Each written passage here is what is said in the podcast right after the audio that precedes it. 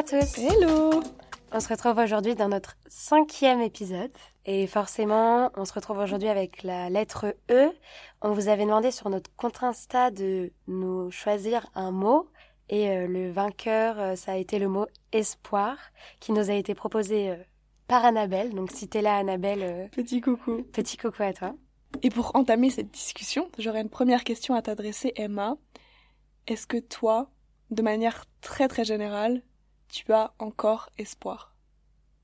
Moi personnellement, j'ai espoir, j'ai de l'espoir, j'aurai toujours de l'espoir et je pense que s'il y a une chose qui subsiste, c'est l'espoir. Pourquoi? Parce que sans espoir, je vois pas vraiment pourquoi je me réveillerais tous les matins. Et toi, Jeanne? Je crois que j'ai encore espoir, ouais. Malgré tout, on a régulièrement tendance à associer l'espoir à l'utopisme. Et on a souvent euh, tendance également à dire que ceux qui espèrent sont ceux qui ont euh, la tête dans les nuages et les pieds qui ne sont pas sur terre, alors que je pense euh, au contraire que hum, l'espoir qui m'anime est peut-être l'espoir ancré dans un pragmatisme qui me permet d'avancer et de me dire ok en fait c'est juste pas des rêves inimaginables que je nourris par mon espoir, ce sont des actions concrètes et c'est en ça aussi que l'espoir a peut-être un impact euh, dans ma vie de tous les jours. Est-ce que tu penses qu'on peut trop espérer? Oh. Jamais trop? Jamais trop. Tu penses pas que l'espoir a une limite? On peut espérer et on peut espérer sans limite à partir du moment où l'on sait également quels peuvent être les, les revers d'une action ou d'une autre. Si c'est espérer sans limite pour se voiler la face sur quelque chose, ça n'a aucun intérêt. Mais si c'est espérer sans limite en ayant conscience de tous les mécanismes, de tous les avantages, des inconvénients, de tout ce qui va avec ce en quoi vous espérez, alors ouais, pourquoi pas. Tu me poses cette question parce que tu penses le contraire? C'était pour rebondir euh, sur, euh, sur ton rapprochement entre espoir et utopisme que tu critiquais. Enfin, je, je te suis dans, dans ce point-là, je veux dire. Euh, après, c'est peut-être parce que je suis jeune mm. et que j'ai encore beaucoup d'espoir sur beaucoup de choses ce que je retrouve pas forcément chez les adultes, ou en tout cas chez les adultes que j'ai pu côtoyer. On a un espoir qui est peut-être encore pour le moment pas nourri de sagesse. Ah, je dirais. Ouais, pour moi, c'est justement le contraire. Je trouve qu'on a un espoir qui, qui n'est pas terni d'une fatalité qu'on peut gagner au fur et à mesure de la vie. Après, pour moi, la sagesse, c'est pas quelque chose de fataliste. Non, moi non plus, et je trouve que justement, quand il n'y a pas de fatalité, il y a de la sagesse en fait. Et je retrouve beaucoup plus la sagesse euh, dans l'espoir des jeunes que dans la fatalité euh, des adultes.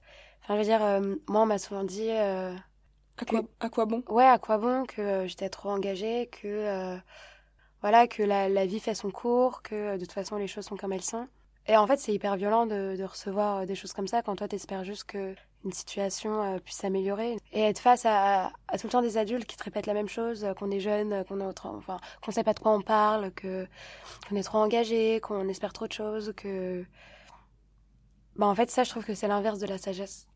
Et je trouve qu'aujourd'hui si les adultes qui nous entouraient s'inspiraient beaucoup plus des jeunes et de leur volonté de faire évoluer et pas de se résoudre justement à cette fatalité de la vie dans laquelle ils se sont conformés, je pense qu'on serait tous beaucoup plus sages.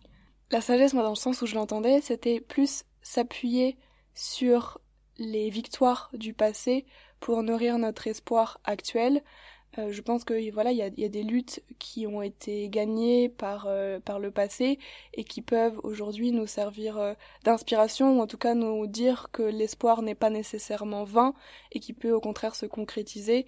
Et c'est en ça que pour moi, les jeunes comme les moins jeunes peuvent avoir de la sagesse en tout cas, du moment qu'ils regardent un petit peu en, arrière, quoi. Après, chacun sa définition de la sagesse. Je n'ai pas du tout les compétences nécessaires pour pouvoir euh, étudier euh, le terme de sagesse. Ça, vaudrait le coup d'en faire un podcast à part entière. Et l'espoir, selon moi, vise en fait à lutter contre l'immobilisme et contre ce que l'on a évoqué comme le fatalisme. il y avait une, comparaison que j'ai pu faire dans, dans ma petite tête qui était celle d'un pot de fleurs. On fait pas euh, pousser euh, des fleurs dans un pot de fleurs sans terreau. Il en va de même avec l'espoir. On ne fait rien pousser dans un monde sans espoir.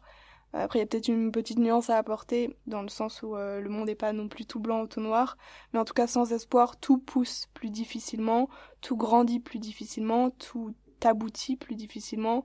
que ce soit d'un point de vue plus global du monde, mais aussi, mais, mais aussi, je sais pas, les projets personnels, l'amour, les rêves, les relations, etc. L'espoir, il peut être entretenu dans des formes super diverses, quoi. Ouais, alors moi j'irais plus loin. pour moi, c'est même pas que ça pousserait difficilement, c'est que ça pousserait pas du tout. Je veux dire, si le matin on se réveillait et qu'on n'avait pas d'espoir, enfin moi je sais, je, je me laverais pas les dents, je me, je m'habillerais pas, je, je ferais rien quoi sans espoir. Enfin après, moi je, c'est vraiment perspective et euh, tu me diras si t'es pareil que moi, mais moi je vis avec aussi euh, des ambitions.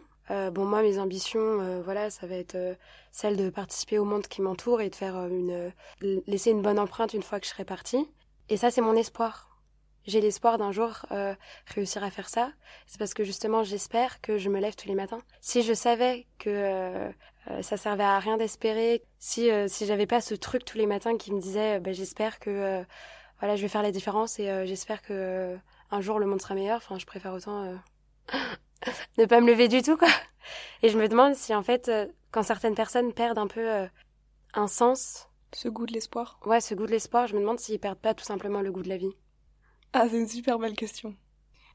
Et pour autant, je pense qu'il y a des fois où, malgré tout et malgré notre volonté, on perd espoir. Quel est ton avis sur ces pertes d'espoir qui peuvent euh, et qui vont, il faut pas se voiler la face, euh, nous atteindre un jour ou un autre? Est-ce que tu me poses la question plutôt euh, sous un angle global?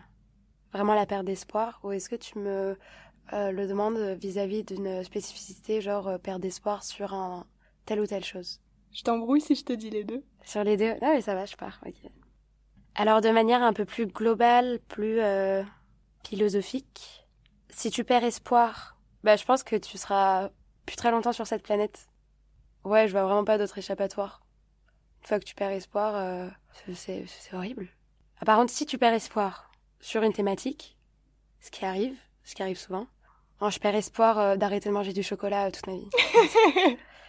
bah pourquoi pas? Après, tu rentres un peu dans une fatalité, c'est pas grave, mais t'as forcément de l'espoir autre part, quoi. Parce que ne plus en avoir du tout, du tout, du tout, du tout, c'est se condamner, quoi. Pourquoi vivre quand t'as pas d'espoir? Surtout que, enfin, le monde dans lequel on vit, il est pas tout rose, hein. Il est pas magnifique. Alors, si on n'a pas cette touche d'espoir pour le rendre meilleur, autant arrêter, quoi. Pour autant, tu l'as dit, sur certaines thématiques, on peut parfois perdre espoir. On traverse on traversera tous des épreuves difficiles qui nous amèneront à remettre en question un peu notre goût de l'espoir et notre euh, goût de la vie en conséquence. Et je pense pour autant, après je sais pas si j'ai une place suffisamment euh, euh, légitime pour pouvoir dire ça, mais je pense pourtant que, que l'espoir renaît toujours. Et c'est en ça que j'aurais comparé l'espoir à une sorte de soleil. L'espoir, en fait, bah, parfois ça s'endort, ça s'appelle la nuit, mais sauf que l'espoir, ça finit toujours par se relever à nouveau. Sans le soleil, en fait, on fait rien, on dort. Et de la même façon, euh, sans espoir, on fait rien, on dort. Et c'est ce qu'ils appellent euh, l'immobilisation, l'inaction. Et, en fait, le, soleil, c'est comme l'espoir, c'est notre moteur. Ou l'espoir comme le soleil, c'est notre moteur.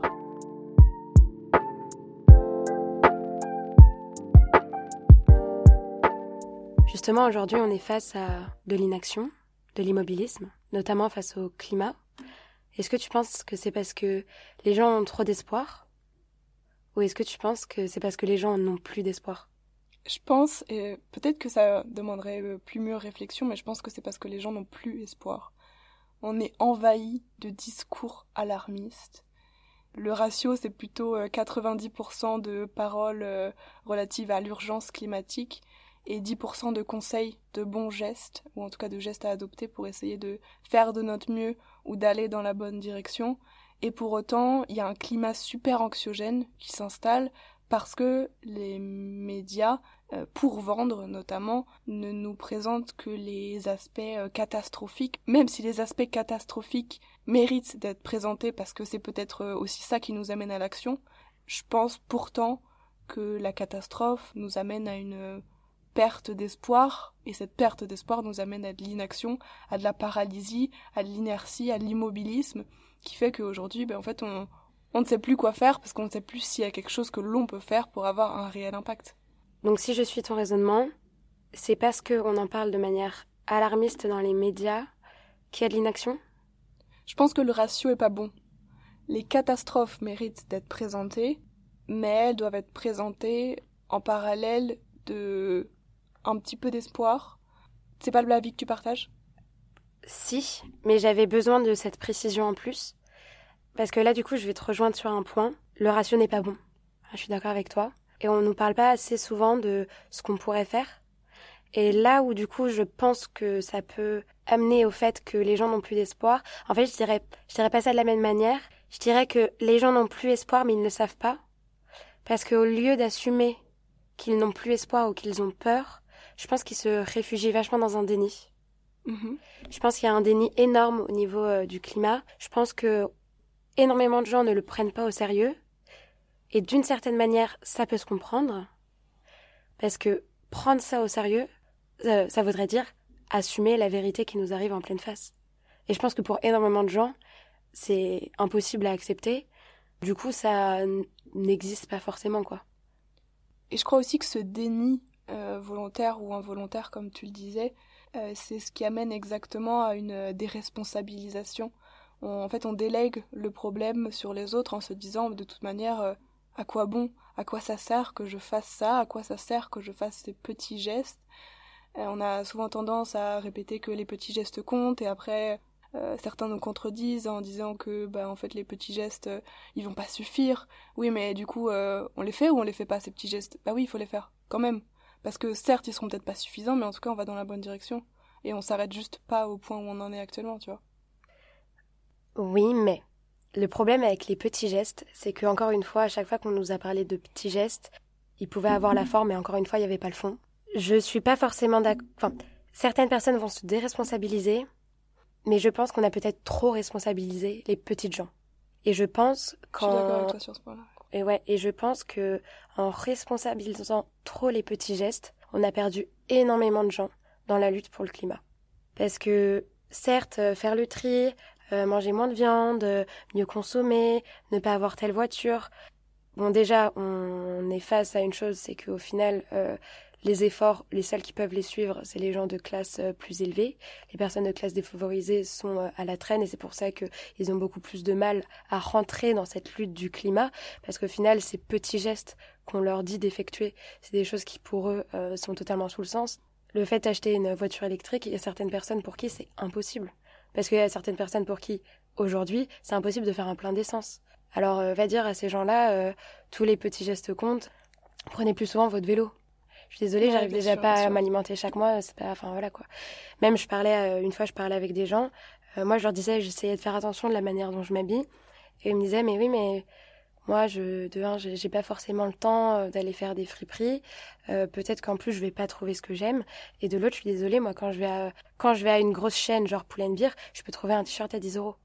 Et moi, qui n'ai même pas assez d'argent pour me nourrir, je suis désolée, si je peux m'acheter un t-shirt noir de temps en temps à 10 euros, bah, je vais le faire. Et d'une certaine manière, je comprends je comprends, je comprends. Les deux parties ont raison de toute façon. Mhm. Mais il y a eu cette culpabilisation du petit geste où euh, même ma mère, une fois, je me rappelle, en ma mère, euh, elle a un esprit critique hyper développé. Et, euh, et c'est vrai qu'une fois, elle m'a dit, oui, j'ai un collègue qui m'a dit que je rentrais tous les midis manger à la maison, donc j'utilisais ma voiture tous les midis. il m'a fait la morale sur le climat et tout ça. il m'a saoulé, il me saoule ses bobos, tu vois.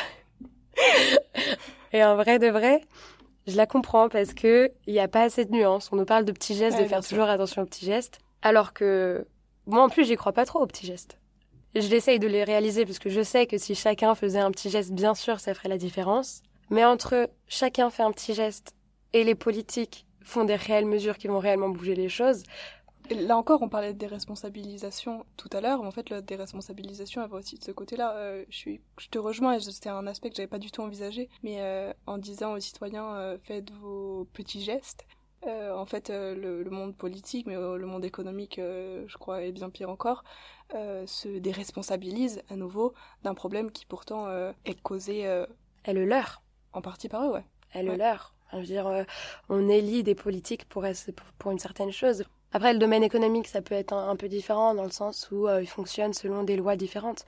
Mais je veux dire, cette politique du petit geste aussi, enfin, genre, c'est encore une fois, c'est en fait retourner la population contre elle-même. Ça va être euh, les pauvres contre les bobos, euh, les gens vont se tirer dessus, alors qu'au final, les gens qui pourraient réellement changer des choses, réellement instaurer des nouvelles réformes au niveau de l'énergie, des réformes sociales, des réformes de consommation, c'est les politiques. Et au final, avec cette politique du petit geste, ceux qui vont payer plus de taxes, euh, plus de taxes euh, bientôt dans le futur, ce sera des personnes qui sont déjà en train de souffrir de leur situation. Alors que t'en as, euh, voilà, ils sont toujours en train de se pavaner dans leur 4x4 pour se rendre dans notre assemblée, tu vois. Et tu crois que c'est un tue d'espoir, ça?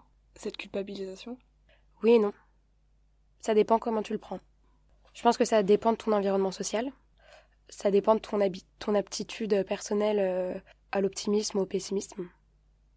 Je pense que d'un côté, ça peut nourrir l'espoir de se sentir coupable. Enfin, moi, en tout cas, c'est mon cas. Je culpabilise de ma surconsommation. Donc, en tout cas, je nourris de l'envie de faire changer les choses. Alors que je pense que pour certaines personnes, entourées d'autres discours, bah, cette culpabilité-là, ils la vivent très mal. Enfin, c'est clairement un tue l'espoir.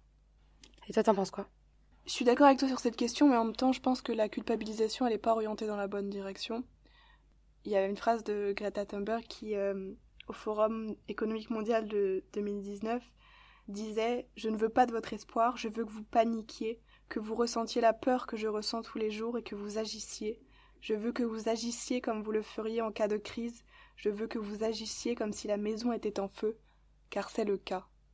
Et je pense en réalité que la culpabilisation, elle n'est pas suffisamment dirigée vers euh, ceux qui ont le pouvoir et ceux qui ont un impact et une responsabilité dans la crise climatique. Et la culpabilisation, du coup, comme tu l'as dit, et euh, encore une fois, je, le répète, c'est un aspect que j'avais pas du tout envisagé, donc ça me fait plaisir de, de, de, réfléchir comme ça. Euh, c'est une culpabilisation qui euh, atteint trop ceux qui ont une responsabilité moindre dans le sujet, et ça peut, ça peut, ouais, ça peut tuer un peu d'espoir quand même. Alors déjà, oui, la culpabilisation, de toute façon, elle est nécessaire. Encore une fois, tout est une, une question de forme. Si je te prends à partie et que je te pointe du doigt, tu vas pas apprécier c'est normal. Donc quand tu prends une classe sociale à partie et que tu les pointes du doigt d'une certaine manière, euh, c'est normal qu'ils n'apprécient apprécient pas non plus. Toutefois, la culpabilité, elle est... Ben, en fait, pour moi, la culpabilité, elle est, elle est inhérente au propos. À, partir du moment où on, t'informe de ce qui se passe, on t'informe du poids que tu peux avoir, Enfin, c'est quand même l'être humain qui tue la planète. On a, à, ce niveau-là, on est tous égaux. Hein. On est être humain tous autant. On est plus ou moins en fonction de tel ou tel être humain, oui. Mais je veux dire, notre nature même d'être humain, en tout cas être humain capitaliste et consumériste tel qu'on l'est, on la tue la planète. On a tous notre responsabilité là-dedans. Donc pour moi, je vois pas comment on peut ne pas se sentir coupable non plus. Après, moi, si tu me pointes du doigt, je le vivrais un peu mal, mais j'ai pas eu besoin que moi on me pointe du doigt pour me sentir mal. Je pense que la culpabilité, elle est innée dans cette question-là. Et quand, quand Greta Thunberg, elle parle de ne plus avoir trop d'espoir, je comprends tout à fait ce qu'elle dit, dans un sens où euh, voilà, du coup, je pense qu'elle imagine un peu trop l'espoir dans une vision euh, un peu peace and love, je mets les doigts dans le nez, euh, j'attends que la vie se fasse. Grande rêverie, quoi. Ouais, grande rêverie. Enfin, c'est dans le futur. Mais en réalité, Greta Thunberg, elle a de l'espoir. Sinon, elle ferait pas tout ce qu'elle faisait. Si elle était persuadée que tout ça servira à rien, je crois pas qu'elle se serait levée un jour, qu'elle aurait parlé et qu'elle se serait fait insulter par la moitié de la planète, dont Trump, tu vois. Donc même elle, elle a de l'espoir. Mais ce qui est intéressant, du coup, c'est où vient se placer l'urgence dans le discours. Est-ce que l'urgence climatique, elle est prise comme elle doit être prise, comme elle doit être considérée? Et du coup, qu'est-ce que aussi cette urgence justifie?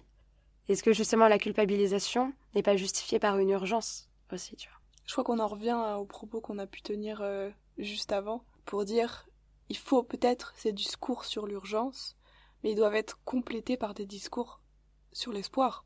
Mais est-ce que tu penses que si on avait juste euh, dit aux gens, parce qu'en soi en plus c'est le cas, hein, là, tu, on, peut dire aux gens, euh, on, peut leur dire, euh, voilà l'urgence, voilà les solutions. Enfin, les solutions, elles sont là. Hein. Il y a des conventions citoyennes qui ont été créées. Euh, je veux dire, il y a le rapport du GIEC. On a les solutions. Mais on n'a pas le pouvoir. Mais on n'a pas le pouvoir. Donc, on a l'urgence, on a les solutions et il se passe rien. Le seul déterminant qui peut changer les choses, c'est la violence. C'est vraiment ce que tu penses? La violence, ça peut faire parler. Est-ce que vraiment ça changera quelque chose? Je pense que ça change tout. Là, là c'est vraiment un débat militant. Et je veux pas qu'on prenne le mot de violence à, son sens. On se tape tous dessus, hein, c'est pas tout ce que je veux dire. Mais en fait, l'urgence climatique, elle est là. On en parle, mais on fait pas grand-chose. Et pourtant, les solutions, elles sont là. Alors comment on fait? Et là, aujourd'hui, c'est une question auquel les militants écologistes sont confrontés, mais de plein fouet, quoi. Parce que tu peux avoir un combat, mais quand t'as un combat où on te dit attention, t'as plus que trois ans pour faire bouger les choses, Comment tu fais? Parce qu'on t'entend pas. C'est vrai, on les entend pas. Regarde, est-ce que tu savais qu'il y a 1000 scientifiques de toutes disciplines, euh, parmi lesquels une trentaine de médaillés du CNRS, euh, de l'Académie d'agriculture, euh, plus d'une centaine de directrices, de directeurs d'unités, donc quand même des gens surqualifiés dans le domaine. Est-ce que tu savais que ces 1000 scientifiques, ils ont fait un mouvement de désobéissance civile et ils ont tous protesté ensemble, arrêté de travailler? T'en as entendu parler, ça? Non. Voilà. T'en as pas entendu parler? Il y en a plein des initiatives tous les jours face à l'environnement et au climat. Tous les jours. Mais on en entend parler quand? Quand ça fait chier le monde. C'est tout? Alors comment on fait? Et tu crois pas que la violence délégitimise le combat? Mais de quelle violence on parle? Celle de jeter une conserve de tomates sur un Van Gogh euh, protégé? Ou la violence euh, de tuer tous les jours euh, des millions de gens et de faire des écocides? Enfin, je veux dire, des, des, canicules, on va en avoir chaque année. L'année dernière, ça a tué des milliers de personnes en France. Le projet Total a envie de monter en Ouganda, ça va détruire 1400 kilomètres de terre. Des exemples d'une violence extrême des multinationales envers le climat. Enfin, je veux dire, en 2050, l'Inde ne sera plus habitable. Ça va être des milliards de personnes qu'on va devoir bouger et qui vont mourir, en réalité, parce qu'on va même pas vouloir les accepter chez nous. Ça, c'est violent. Le fait de se dire que certains d'entre nous ne veulent pas faire des enfants. Ça, c'est violent. Alors, de quelle violence on parle en fait? Qu'est-ce qui est le plus violent? Et, comment on fait? Est-ce que, est-ce que, en acceptant aussi de mener des actions non violentes qui ne font pas parler d'elles-mêmes, est-ce qu'on n'est pas en train du coup de, de se résoudre à faire des trucs? Bah, on sait ça va pas avoir autant d'importance. Est-ce qu'on n'est pas en train de, de nourrir une inaction? Est-ce qu'on n'est pas en train de laisser les choses faire? Est-ce qu'il n'y a pas besoin de ça en fait? Donc tu nourris un espoir par la violence et pas un espoir par le pacifisme. Mais qu'est-ce qui est pacifique? Qu'est-ce qui est violent? On, parle, Maintenant, on parle même d'éco-terroriste. Cette fille qui a fait ça sur un...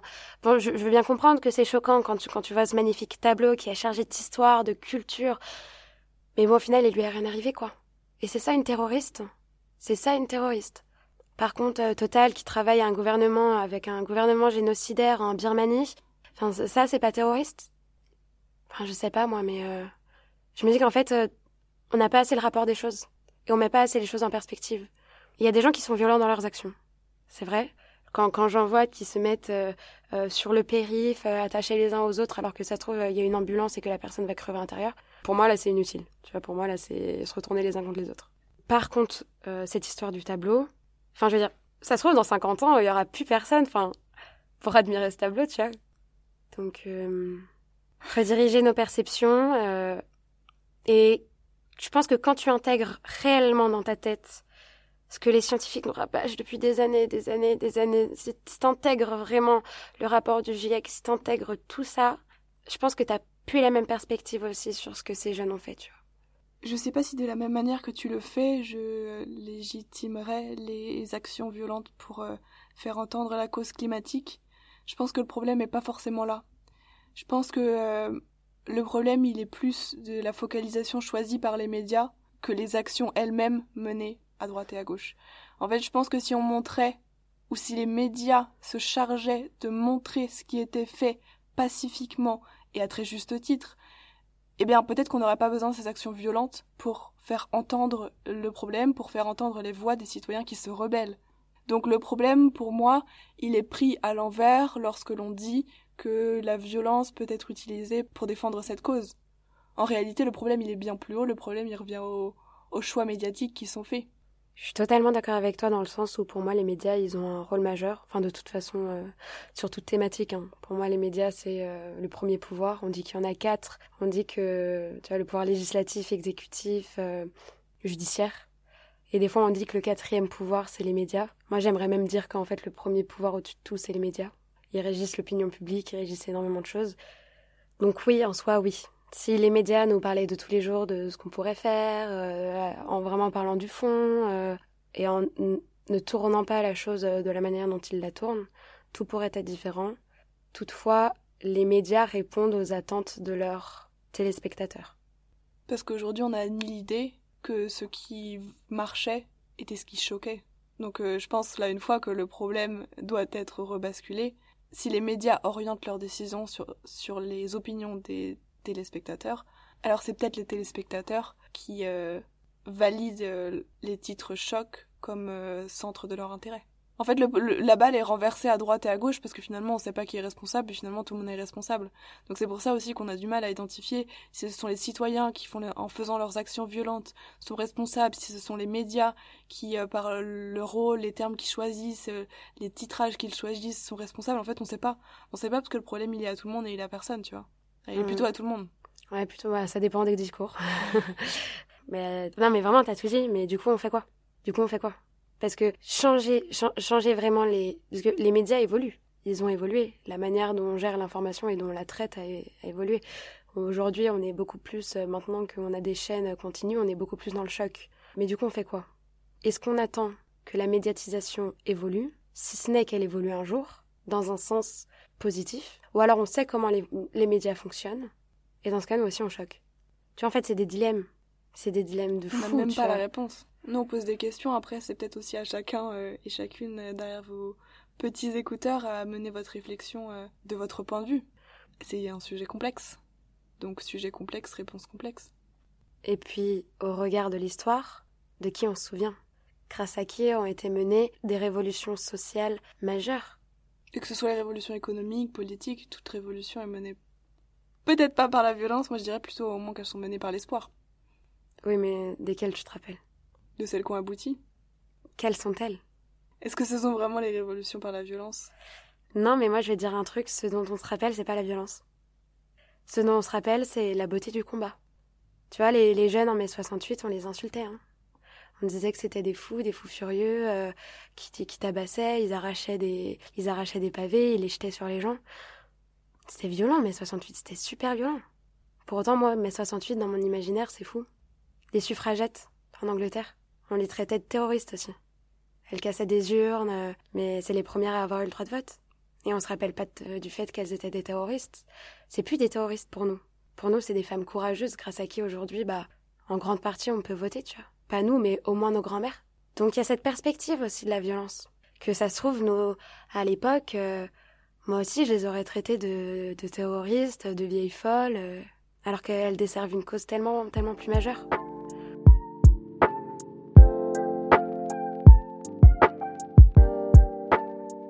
Dans le discours si pessimiste que tu peux avoir pour le moment euh, sur la préservation de l'espèce humaine, moi j'aurais une question à te poser. En quoi est-ce que tu as encore espoir? J'ai toujours espoir. En quoi? Simone de Beauvoir, elle disait Dans toutes les larmes se cache un espoir. On a dit que tu pleurais beaucoup il y a deux semaines. On a dit que je pleurais beaucoup il y a deux semaines. Et c'est peut-être parce que j'ai beaucoup d'espoir aussi. peut-être, hein, peut-être. Non, je pense que hum, Simone de Beauvoir, quand elle dit ça, elle nous dit que sans espoir, ça sert à rien de pleurer. Pourquoi pleurer? Pourquoi s'acharner à être triste si on n'a pas la possibilité de faire évoluer les choses? Ce que j'interprète quand Simone de Beauvoir, elle, nous dit ça, c'est que dans toutes les larmes, dans toute tristesse, dans tout défaut, dans toute colère, dans toute rage, eh ben, se cache un espoir. Parce que le fait de ressentir, même si c'est ressentir négativement, bah, tu ressens des choses, tu vis. Moi, je suis triste de la situation climatique, je suis triste pour la condition des femmes, je suis triste pour la condition de plein de minorités, parce que je suis quelqu'un de très engagé, mais c'est justement parce que ces choses-là me prennent à cœur, que j'ai une rage, que j'ai une colère, que j'ai une tristesse. Tout ce que j'ai là, je le transforme en feu et ce feu est nourri un espoir en fait. C'est ma rage qui se nourrit de mon espoir pour aller plus loin. Et je pense que dans tout engagement, il y a de l'espoir. Sinon, tu te résous au, rien. Alors que quand, quand t'as ces larmes, quand t'as ces blessures, quand t'as cette rage de vaincre, et quand t'as de l'espoir, tu redessines le monde. Donc ouais, bien sûr que oui, j'ai encore de l'espoir. Sinon, euh, sinon j'abandonnerais, sinon je serais pas moi. Sur ces belles paroles, je vais finir ce podcast par de plus belles encore. Par les mots d'un certain Johnny. Oh non, s'il te plaît. Il disait J'ai tant besoin d'y croire encore. Ça va, ça passe.